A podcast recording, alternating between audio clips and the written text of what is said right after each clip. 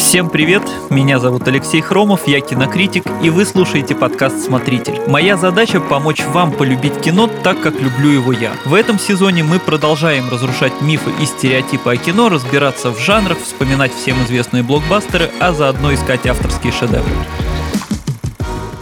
По традиции говорить о кино я буду с моим соведущим Мишей Вольных. Миша, привет. Привет, Леша. Сегодня мы будем спорить о вкусах, я так понимаю, да? Конечно, самое любимое занятие. А, ну, иногда мне кажется, у всех случается так, что вокруг всех хвалят какой-то новый фильм, превозносят режиссера, композитора, актеров. И тут один вылезает и говорит, а мне не понравилось. Да, да, ну у каждого, наверное, это было. Вот лично мне, ну не зашло, все. И угу. сразу же многие отправляют фильм в копилку переоцененных, э, другие воспринимают непонятые картины как обычные явления, кто-то начинает разворачивать споры в сети, выясняя, чьи вкусы более правильные. Вот о том, есть ли смысл в таких спорах и вообще в целом о проблеме вкусовщины мы сегодня поговорим. Да, ну и выясним заодно, есть ли вообще проблема в том, что у людей разные вкусы. Как я уже говорил ранее, термин «переоцененный» зародился в интернете. Такого слова нет в словарях официально, используют его чаще просто тролли, а, ну, которым лишь бы просто пофлеймить на пустом месте. Вопрос в целом философский. Почему люди не хотят попытаться хотя бы понять какой-то предмет искусства, прежде чем бросаться поливать его грязью и обвинять его в чем-то недостойном? Иными словами, вот почему они не хотят спросить себя, себя, может быть, э, проблема во мне. Кстати, мне почему-то кажется, что кино от этого страдает э, в большей мере, чем другие виды искусства. Ну, хотя, да, изобразительное искусство, картины тоже, там, вспомним «Черный квадрат» Малевича, ну, кто не говорил, что, типа, ну, я же также могу нарисовать, господи, ничего особенного. Да, или, естественно, мне из кино сразу вспоминается «Один плюс один», когда вот это у чувака кровь носом пошла, он просит за это тридцатку, да, как современное искусство, вот это какая-то мазня, типа, ну, ну, кто угодно так может сделать, да. Ну просто смотри, кинотеатр ты видишь, там набор фильмов какой-то, да, и тебе непонятно, почему вся толпа идет именно в отдельный зал, где показывают какой-то там, не знаю, боевичок, вот, а тебе он не нравится. В то время как в музыке или в живописи ты можешь просто на экспозицию ее просто не посетить выставку, да, или музыку ты можешь просто не слушать. А здесь вроде как вот мы вам выставляем а, какой-то определенный набор фильмов, на которые стоит сходить. И тут уже такое как бы более повышенное внимание внимание, может быть, в этом проблема? Ну да, ну кино, в принципе, более массовое такое развлечение. Да, да. да. И мало того, кино, э, оно ну, для большинства не подразумевает, что там нужно как-то готовиться и изучать. Там, да. угу. Небольшой процент зрителей, мне кажется, там перед просмотром обязательно там что-нибудь читает, там смотрит, что за режиссер, там, ну, как так делать. Ну, в принципе, люди особо и не должны это делать, но просто вот люди там ходят в кино, и ну, каждый считает себя, так можно сказать, почти экспертом. Да. Ну да, да, да. Посмотрел, не понравилось, ну, значит, что-то не так в этом кино, а не я чего-то не понял. И пошел рецензию на кинопоиске писать. Да, да, да, да, да. Мне довелось однажды побывать на спецпоказе дома, который построил Джек фон Триера, mm. вот, где как раз собралось очень много людей, как я понял, ну, просто приглашенных гостей, которых просто пригла- пригласили на массовый бесплатный показ. Вот, далеко не любители фон Триера, далеко не любители такого прямо кино. И вот наблюдать за реакцией зала вообще было достаточно интересно, ну, потому что там кто шуршит попкорном, кто смеется там в тему и не в тему, э, кто-то икать там начал в конце. Вот. Какой ужас. Да-да-да. Я в конце вышел из зала и вот столкнулся с одной такой девушкой. Она была так не совсем трезвая еще, и она, похоже, вышла, значит, в какой-то момент сеанса, и потом... Спецпоказ только... для особых людей, для специальной публики. Ну, я там тоже был, не забывай. Ну, нет, я понимаю, да, но просто ту публику, которую ты описал, кажется, не для них фильм был показан. Ну, просто пригласили гостей. Вот, она не могла найти, собственно, дорогу обратно, и ну вот по ее реакции было понятно, что а, она, ну как мягко сказать, была удивлена этим фильмом, что она ожидала чего-то другого от кино. Mm. Я это к чему? А, к тому, что если идешь смотреть какой-то новый фильм фон Триера, ну, наверное, стоит понимать, что это за режиссер, да? Если mm-hmm. ты приходишь просто так, вот он там вышло новое кино, там, веселое название «Дом, который построил Джек», да, угу. Кажется, что это что-то будет развлекательное, ты придешь, сильно удивишься, наверное. И режиссер семейных фильмов какой-то там указан. Другой пример, э, такой гораздо более массовый, мы его однажды уже вспоминали, это э, «Однажды в Голливуде» Тарантино, да, тоже, угу. как, как ни странно, вроде при, при кажущейся простоте, фильм, требующий тоже изучения, потому что если не знать историю Шерон Тейт, не знать историю Мэнсона, то вообще непонятно, зачем там Марго Робби в этом фильме. Угу. И почему концовка такая, что она такая на самом деле достаточно лиричная, а не просто мужик кого-то из огнемета сжигает. Чарльза Мэнсона, не, не Мерлина. Это для слушателей. Вот. А, и, собственно, я лично видел, слышал, как люди действительно ворчали там, кто злобно, кто не очень, на «Однажды в Голливуде», что это такой разрозненный набор сцен, э, в котором нету вот этого общего сюжета. Сюжет хм. на самом деле есть, просто он выходит за рамки того, что показали в кино. Нужно немножко изучить вот то, что было в реальной истории, почему все так изменилось. Ну, интересно, люди идут на фильмы режиссера Тарантино, который не славится линейным повествованием и э, как, как там иногда может вольно поступать с сюжетом, и тут жалуются, что нету какой-то конкретики, что-то непонятное происходит. Как-то так они прицеливаются, видимо, ждут от него чего-то другого. Ну, не могу отвечать за других, ну вот просто так получается, что вот каждый считает, mm-hmm. что в кино-то он разберется уж, ну, самое простое искусство, да. Пришел, сидишь, mm-hmm. смотришь, ничего не делаешь. Если что-то не понял, значит, что-то с фильмом не так, а не с тобой. Вот. Э, другая, как мне кажется, проблема вот как раз распространения в интернете фильмов э, с термином переоцененный, да, mm-hmm. это, ну, наверное, стоит поворчать на всяких там киноблогеров, например, которые часто продвигают идею, что разбираться в кино, это вот значит искать в нем какие-то там нестыковки и проблемы. Причем ну, иногда сами эти блогеры делают это обоснованно. Они берут действительно фильмы, в которых много проблем, и показывают, какие там есть.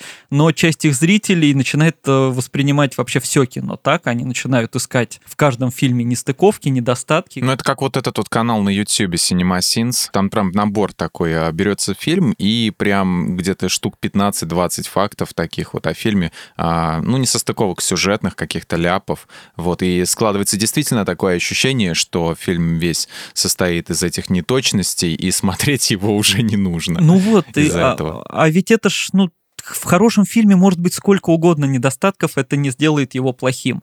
А, да. Это, это немножко из разных областей, да, и э, там можно говорить там, про Логана или про Джокера, там много нелогичностей, да, но проще всего вспомнить, я не знаю, фильм «Иван Васильевич меняет профессию», в котором очень много нестыковок, мало того, по любимым тоже заветам этих блогеров, вот э, посмотрите на персонажей, они там не развиваются, не становятся лучше, Милославский как был под лицом, так и остается, там угу. Бунша как был бюрократом, так и остается, ну, ну что, после этого стоит говорить, что фильм плохой? Нет, он хороший. Просто вот mm-hmm. он, он такой. Не должен фильм быть полностью логичным, не, не обязан. Вот. Ну и отдельная категория, как мне кажется, увы, их много. Есть и там частные лица и целые сайты, не будем называть их там названия, имена, а, которые, ну, как мне кажется, периодически вот это вот все про переоценен там или про а, какие-то недостатки говорят специально, ну, просто, простите, ради хайпа. Ну, ради кликов. Да, да, и есть такие принципы. Просто, ну, я иначе это не могу объяснить. Вот когда у какого-нибудь э, там издательства вот прямо все фильмы, которые хвалят, они ругают.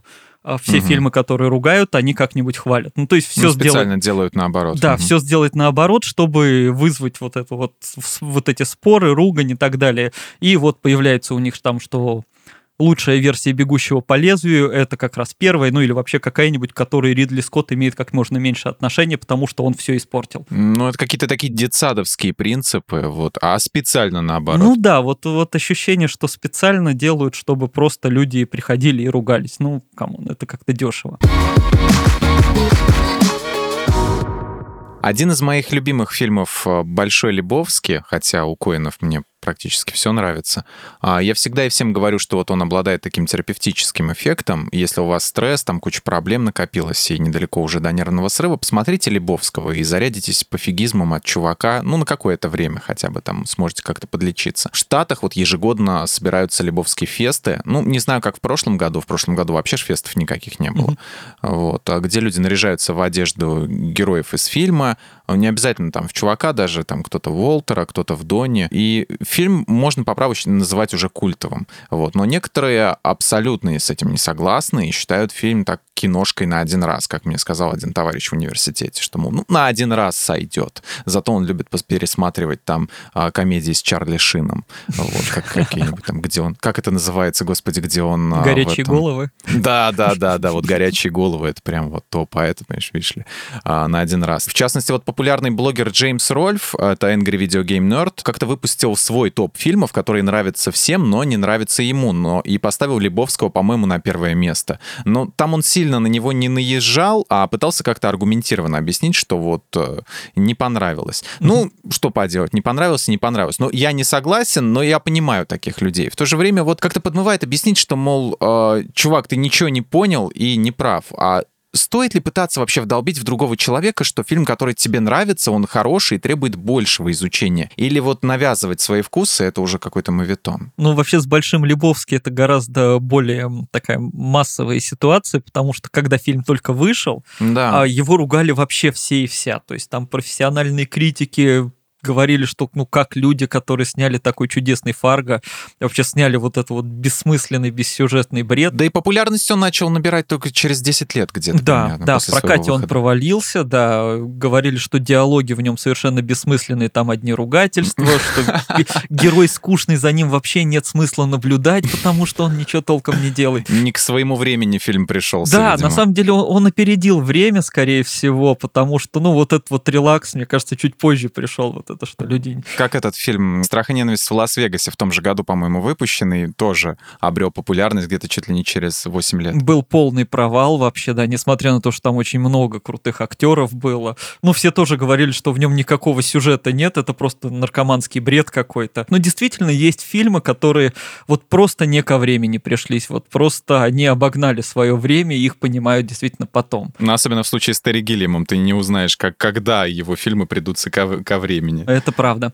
Вот, кстати, да, вот по поводу бездельников в прошлом выпуске мы обсуждали под Silver Lake, ну вот он тоже большой Любовский от мира Линча, да, то есть как mm-hmm. бы такой как если бы чувак попал в Твин Пикс, вот примерно, примерно так Ну, про детектива, да, с Эндрю Гарфилдом. Да-да-да. По поводу своего мнения, ну, я бы единственное не сказал, что нужно вдалбливать, потому что, ну, такой, если, если это делать достаточно агрессивно, то... Получишь отказ. Да, чем агрессивнее ты это делаешь, тем меньше вероятность, что кто-то вообще тебя послушает, потому что, ну, сразу так, отторжение какое-то наступит. Но рассказывать, как я считаю, стоит обязательно. Ну, собственно, иначе бы я не пошел писать и рассказывать про кино, потому что это, как мне кажется, главная задача кинокритика — рассказать, что ты знаешь, что ты видишь, почему тебе это понравилось, и попытаться донести это до других. Потому что, ну, если ты знаешь и видишь в этом фильме чуть больше, там, за счет того, что ты знаешь постановку, ну, там, как снимаются, как правильно поставлены кадры, или за счет mm-hmm. того, что ты знаешь что-то про режиссера, про актеров, про создание сюжета,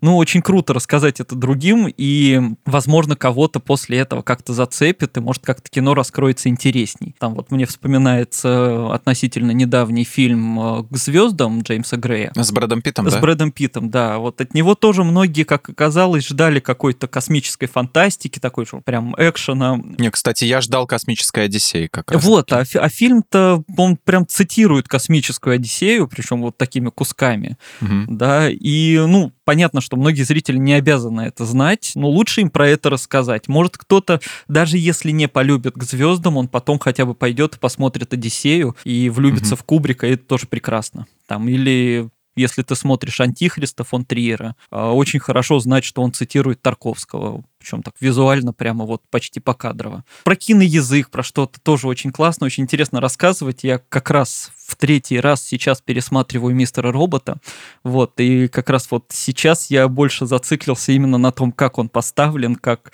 как там визуально все подано, потому что это ж невероятно тоже вот не только в плане темы сериал, а в плане mm-hmm. визуального ряда, где героя могут поставить просто в какой-то дальний угол в кадре и заставить его, мало того, говорить вот из кадра, то есть не внутрь внутрь, а куда-то вот в пустоту. Ну, как можно просто визуально показать одиночество героя. Вот, ну, о таких штуках, мне кажется, надо рассказывать, э, потому что многие люди воспринимают кино только как сюжет. Обычно mm-hmm. это дело, как бы, ну, это нормально.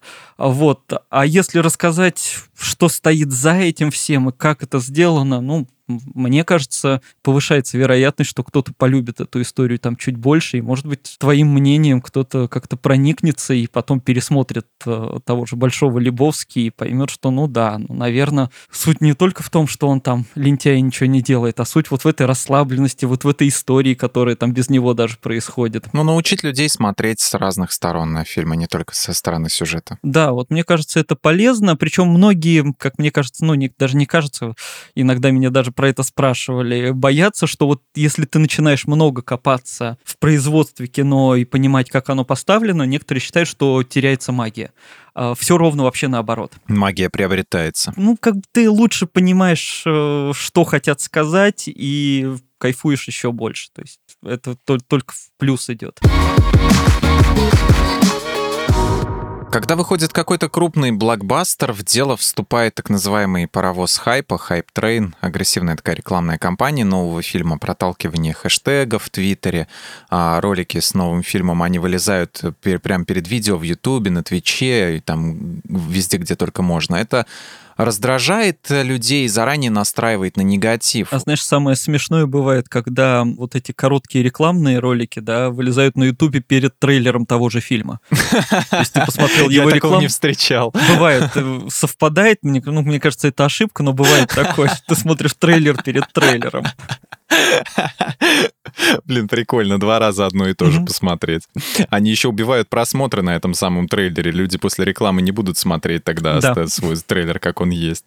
А, как после этого можно спокойно смотреть фильм и не обращать вот внимания, что его пиарщики, вот такие нескромные, мягко скажем, люди, а, не сильных таких моральных установок, да, которые пытаются просто всучить тебе свой продукт? Ну, на самом деле, действительно, такой не самый приятный вопрос, на который толкового ответа-то и нет. То есть даже я себя ловлю на мысли, что я вот очень жду какое-то кино, прям хочу его увидеть, ну и там по работе мне его тоже надо увидеть, но до релиза у не, про него уже столько показали, рассказали, что ну это начинает раздражать. Вот я сейчас mm-hmm. скажу странно, я как и ты, как и многие, безумно жду Дюну. Обожаю Дани Вильнева, обожаю там и актеров его, и саму книгу Дюна. Но угу. тут, наверное, даже я в этом плане подвержен больше остальных, поскольку я подписан, естественно, на все там новостные сообщества или там в Твиттере, mm-hmm. на все новости кино. Я уже столько про него увидел, прочитал постеров, журналов, роликов и всего прочего, что вот иногда начинает надоедать. То есть я уже думаю, ну скорее бы он уже вышел, мне уже надоело, что вот про него эти бесконечные новости идут. А потом ты посмотришь и поймешь, что ты уже все, что ты уже все прочитал. Кстати, тоже бывают такие две крайности, да, с одной стороны, вот при огромном количестве рекламных материалов люди очень очень завышают ожидания, то есть им mm-hmm. просто бесконечно все говорят, что вот шедевр, шедевр, а потом они идут в кино, и это оказывается, ну, кино. Да-да-да, вот завышенность ожиданий, это ты правильную тему сказал. И они разочаровываются, потому что они уже в голове-то себе придумали там прям какое-то впечатление лучшее за всю свою жизнь. А с другой стороны, бывает, да, что люди, когда сильно утомляются от этой рекламы, они уже заранее злые, и все, они идут уже и только ругаются на него. Потому что, ну, все, он уже всем надоел еще до выхода. Ну и бывает, конечно, мы это в теме про спойлеры обсуждали, что во всех промо-роликах там показывают, ну, например, лучшие шутки там в каком-нибудь детективе Пикачу. Особенно в фильмах, где их очень мало, этих да. шуток хороших. Да, вот ты пришел в кино и понимаешь, что ты самое смешное из этого фильма уже видел. Рекламщиков тоже, конечно, можно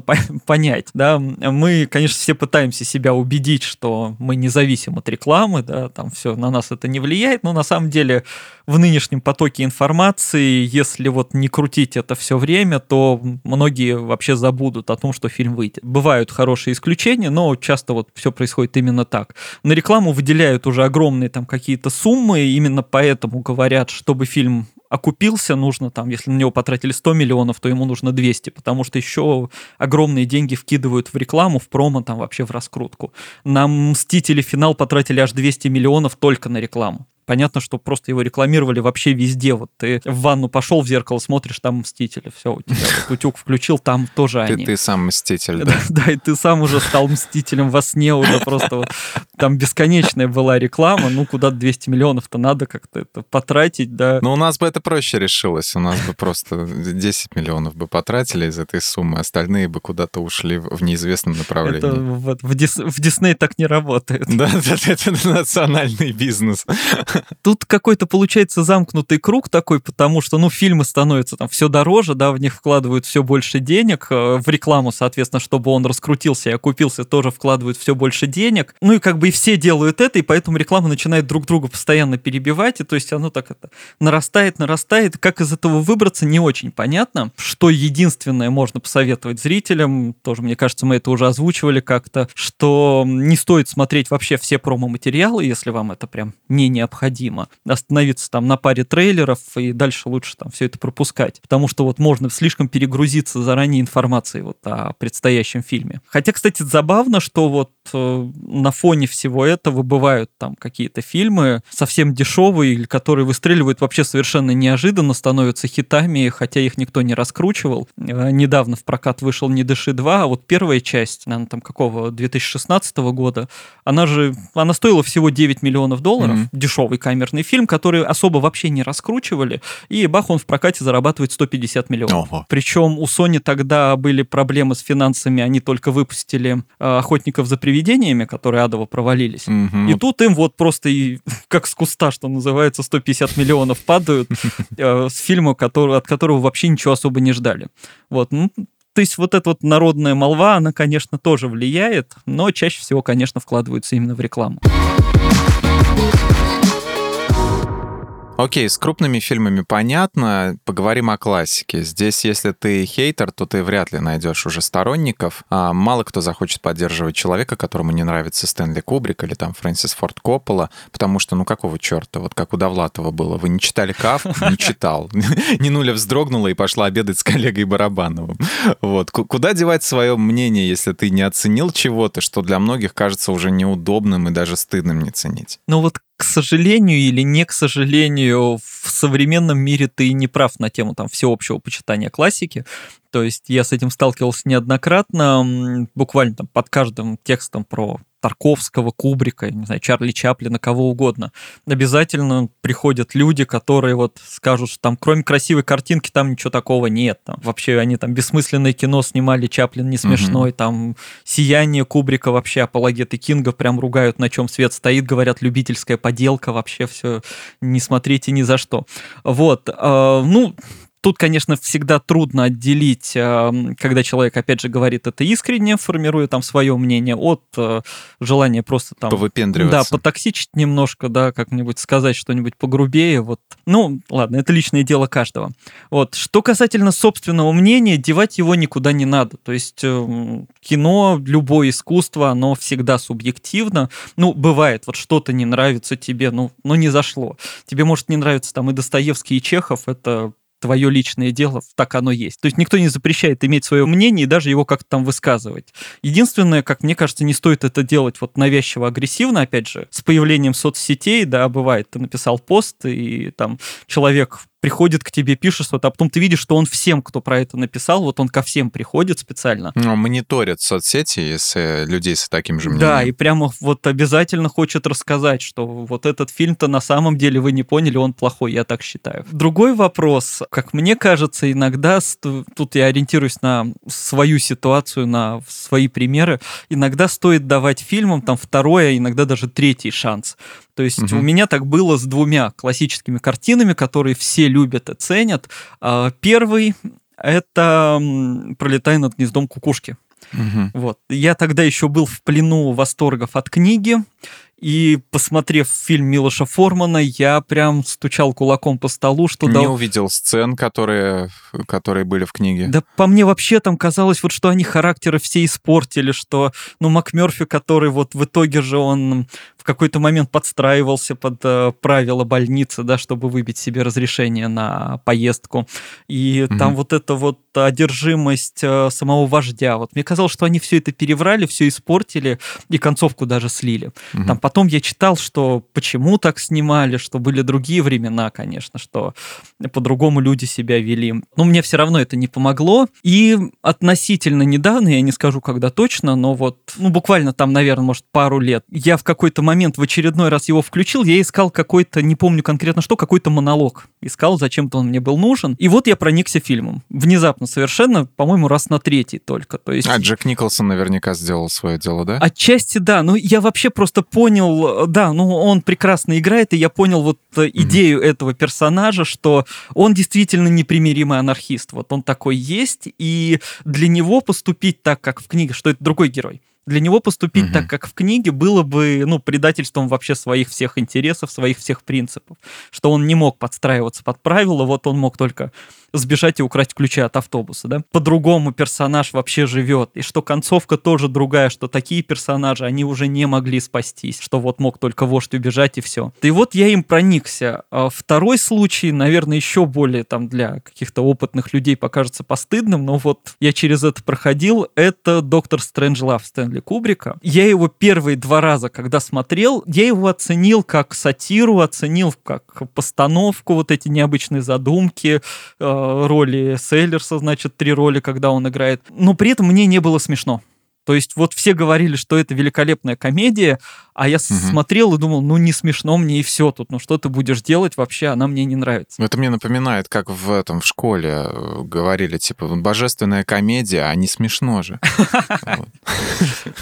Вот, и, собственно, тоже как как-то все это произошло случайно. Я, опять же, не помню, зачем я его включил. Наверное, тоже я искал какую-нибудь сценку, какой-то момент, и я его просто не выключил, а оставил так фоном работать. И в какой-то момент я понял, что я вот периодически смотрю на экран и, и начинаю как дурак смеяться, потому что, блин, вот это смешно, вот, вот оно классно, оно смешно. Я не знаю, mm-hmm. как оно пришло, дорос я до этого, или там наоборот, что. Может, потому что я уже стиль Кубрика его подход, и его подход к диалогам полюбил полюбил уже. Я не знаю, у меня на это нет ответа, я только знаю, что вот теперь меня этот фильм развлекает, он мне нравится. Ну, так что, возможно, если какой-то фильм не зашел, а все его обсуждают и говорят, что он хороший, ну, попробуйте посмотреть его еще раз. Вдруг понравится, вдруг... Ну, не зайдет, так не зайдет. Вот, может быть, и нет, ну, значит, это не ваш режиссер, не ваше кино, понравится что-нибудь другое, тоже ничего страшного. Ну, у меня такая же примерная история была вот с фильмом, про который мы уже говорили, а, «Страх и ненависть в Лас-Вегасе». Угу. Я воспринимал это просто как сначала как какую-то такую фантасмагорию, да, то есть там, где мои друзья где-то смеялись на каких-то моментах, где он там от летучих мышей отмахивается угу. в машине, а я просто наблюдал за странностью всего происходящего, а один раз была такая история, что я как-то приехал а, в Москву, ночевал в Химках, и, в общем, за весь день я а, устал и вообще набрался всего этого негатива от станции метрополитенов. В общем, зарядился таким настроением и в, а, увидел по одному телеканалу фильм «Страх и ненависть в Лас-Вегасе» и просто смеялся. И думаю, еще и еще мне надо просто вот этим всем а, вот, вот, вот, вот под, под другими глазами уже и в другом настроении прямо очень, очень хорошо зашло. Ну вот возможно, возможно, какое-то состояние правильное должно попасть, но, я не знаю, вот может в Химке надо съездить, если кому-то не понравилось. Если фильм на вас не сработал, съездите в Химки. Да, там все станет лучше. Да. В 2019 году вышел фильм от режиссера «Мальчишников в Вегасе» и «Олдскула» Тода Филлипса «Джокер». У меня с ним, конечно, своя история была. Меня, как я говорил, многим обманул трейлер, вот, но фильм уже три года уже как вышел, вот, уже многие забыли. А ты ждал от него супергеройского кино или что у тебя с ним не так-то? Я ждал от него, знаешь, такого заводного апельсина, история становления Джокера как бандита, и что он будет сколачивать банду. А, а получился таксист? А получился, получился получился такой, да, таксист, э, получился бойцовский клуб в одном месте, mm-hmm. получился а, такой прием, типа, а тут зритель будет гадать, это ему кажется, это он уже поехал крышей, или это все правда происходит. А я такие, э, как бы, ну, а, легкие приемы не очень люблю. Вот. Ну, нет, мне понравился, с другой стороны, и Хакин Феникс, кому он не понравился, ну, и музыка. Вот. И сама картинка э, по себе очень красивая, хотя картинку воспринимать, ну, как бы она, она будет, картинка будет всегда, но кадр все равно такой как зеленоватый, вот такая вот палитра, как это любят э, всякие любители э, искусства в Инстаграме э, сравнивать, да, вот тут такая палитра, здесь всякая палитра. Вот. Ну, но она на самом деле выглядит фильм очень хорошо. Вот. А что делать, если ты не любишь режиссера и из-за этих предрассудков не можешь адекватно смотреть его работы, потому что один из самых популярных обзоров на этот фильм, на Джокер, допустим, раз уж мы взялись его обсуждать, а, как раз-таки вот э, от ребят, которые один, там, там два чувака, один одному понравился фильм, а другому нет, потому что он помнит то, то в чем был замешан. Вот.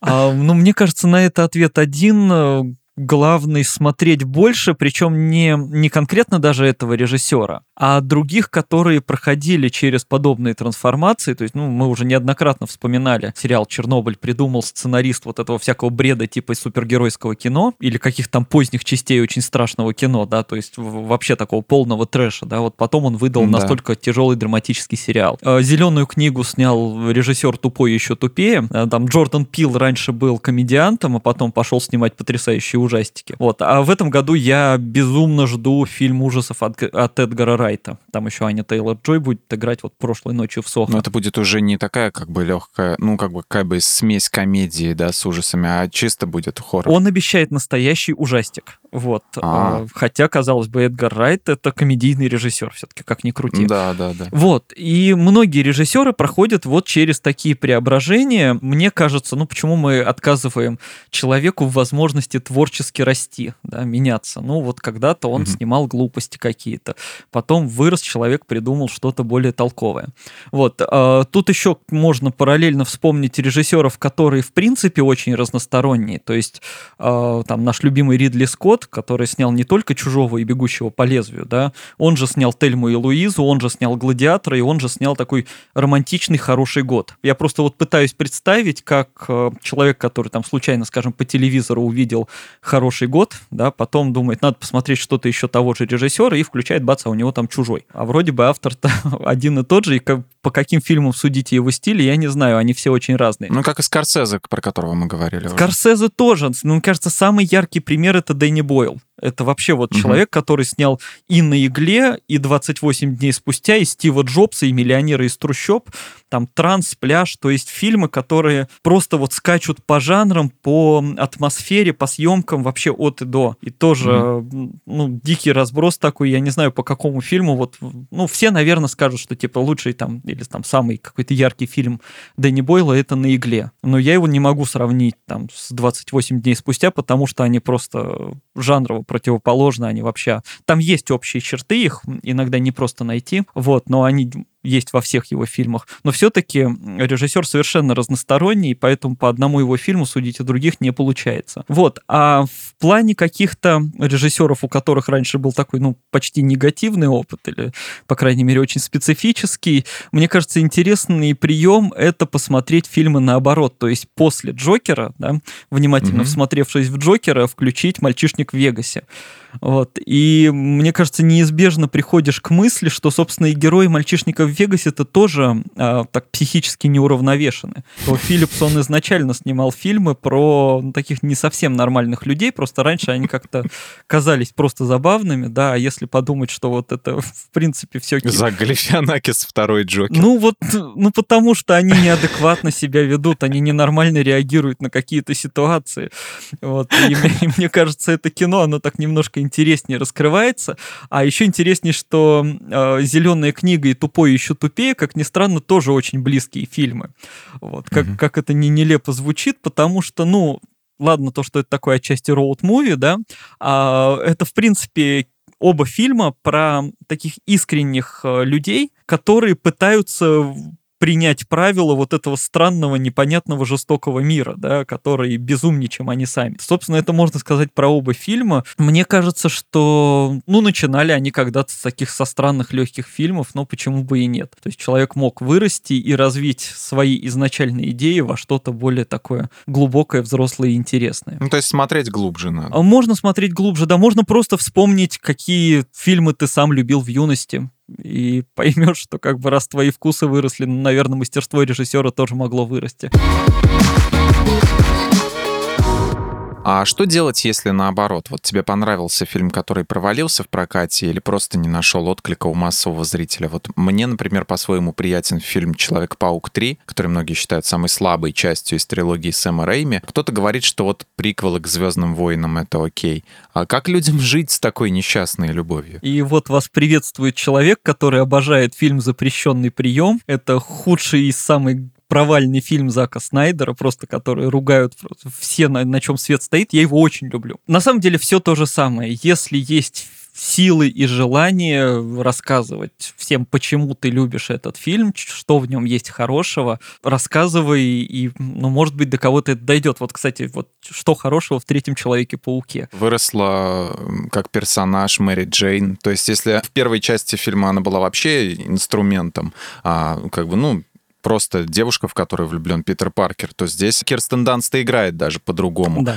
А, что там еще хорошего? Да, блин, даже Песочный все, человек, что угодно. по-моему, там прекрасно Песочный показан. человек, глупые танцы даже этого вот двойника. Это не, это не знаю. Э, Паркера. Ну это, ну, это хотя бы смешно смотреть. Вот. Это, это просто, ну, как, как говорят, что это такой злой персонаж настолько, насколько его злым может представить сам Питер Паркер да, в своем, да, да. в этом, Кстати, правда. в своем воображении. Вот. Да. Мне за этот фильм обидно скорее, потому что там было много хороших идей, но мне кажется, их просто слишком много оказалось. Ну, то есть запихать mm-hmm. туда и песочного человека, и Венома, ну, им просто тесно было. Не, я просто с тобой согласен, что это достаточно интересный фильм. Ну, вот э, с танцами Питера Паркера я не могу согласиться. Ну, не знаю, может, это травма прошлого какая-то. Вот. А в остальном, действительно, это неплохой фильм, и его уж просто настолько ругают. Ну, мало того, я могу даже сказать, что перезапуск с Эндрю Гарфилдом, в принципе, местами-то был очень даже неплох, но потом что-то пошло не так у них, они совсем там развалились. Ну, еще Брюс Кэмпбелл там, а, опять же, в, свое, в своем репертуаре, это сцена в ресторане, где он там то, то хочет принести этот э, шампанское с а, кольцом, то, то этот ему машет Питер Паркер рукой, не надо, и так там на протяжении пяти минут. Сэм Рэйми и Брюс Кэмпбелл, мне кажется, это всегда такое вот великолепное сочетание. Отлично, да, работающее. Вот, ну, тот же запрещенный прием. Теперь я расскажу, почему мне все это нравится. Как мне кажется, самое простое, его можно не любить как фильм, но если его включить э, как набор клипов, то он ну, не знаю, мне кажется, его нельзя не полюбить, потому что там великолепный совершенно саундтрек, наверное, один из лучших вообще в современном кинематографе. Причем его перезаписывали специально под фильм, там некоторые песни перезаписали с голосами актеров, и как там Sweet Dreams звучит, ну, она так трагично не звучала нигде и никогда. Или там они Love the Drag переписали вот под такое кабаре, и но это тоже это звучало интереснее, глубже, как-то грубее. Лучшая версия White Rabbit, мне кажется, там звучит. Вот, и если его смотреть вот как сочетание просто вот этой э, такой почти комиксовой картинки и саундтрека, ну, он просто невероятный. Ну, лично мне еще заходит и вот это многослойный этот сюжет, это, конечно, не Нолан, угу. но все-таки вот это погружение в свои фантазии, в которых ты погружаешься еще дальше в свои фантазии, оно, ну, как мне кажется, достаточно интересное. Вот. У угу. меня такие же еще были впечатления, тоже мы как-то, по-моему, вспоминали про отечественные ужастики, вот от фильма «Рассвет», например. Но тут субъективно я общался с его создателями в какой-то момент и, в принципе, там наблюдал от появления трейлера до премьеры фильма, и вот он мне вообще понравился. Вот, но потом я выяснил, что я, похоже, единственный человек в мире, которому он понравился. Ну, как ты уже говорил, что если начать копаться в том, как э, фильм создается, тебе, может быть, интереснее да, смотреть потом. Да, он как-то проникаешься вот этой теплотой, да, кажется, что люди это делали от души искренне, и как-то ты к нему начинаешь относиться позитивнее, да. Ну, вот у него там на MDB, по-моему, около четверки где-то оценка, то есть просто его э, разносят все. Это еще нормально, у некоторых там и, и три, и два. Так что, если если что-то нравится, ну, во-первых, это всегда хорошо, значит, это попало, значит, вот режиссер для кого он снимал, вот он попал в вас, и это, это ваше. За редким исключением есть, наверное, фильмы, которые противоречат каким-то общечеловеческим ценностям. И, ну, я не знаю, мне сразу в голову приходит фильм «Временные трудности». Вот мне кажется, это из редких случаев, как, если человек при мне начнет хвалить этот фильм, я вряд ли с ним буду дальше разговаривать, по крайней мере, про кино. А, возможно, и вообще. Но в большинстве остальных случаев, если вам понравилось кино, это замечательно. То есть, как бы, человек получил удовольствие от фильма, это всегда хорошо, ну и можно, да, попытаться рассказать остальным, что ж в нем было хорошего, но только к этому нужно относиться с долей иронии, потому что, ну, понятно, что большинство будут сначала смеяться, собственно, с запрещенным приемом я это проходил годами, но потом, как там говорят, сначала они смеются над вами, да, а потом вы оказываетесь правы, да, вот, и потом там как окажется, как с Большим Лебовским, над которым тоже сначала все смеялись, или там со Страхом и ненависть в Лас-Вегасе, который тоже потом стал культовым. Ну, кто знает, может быть, когда-нибудь люди оценят по достоинству фильм «Сканер полицейский».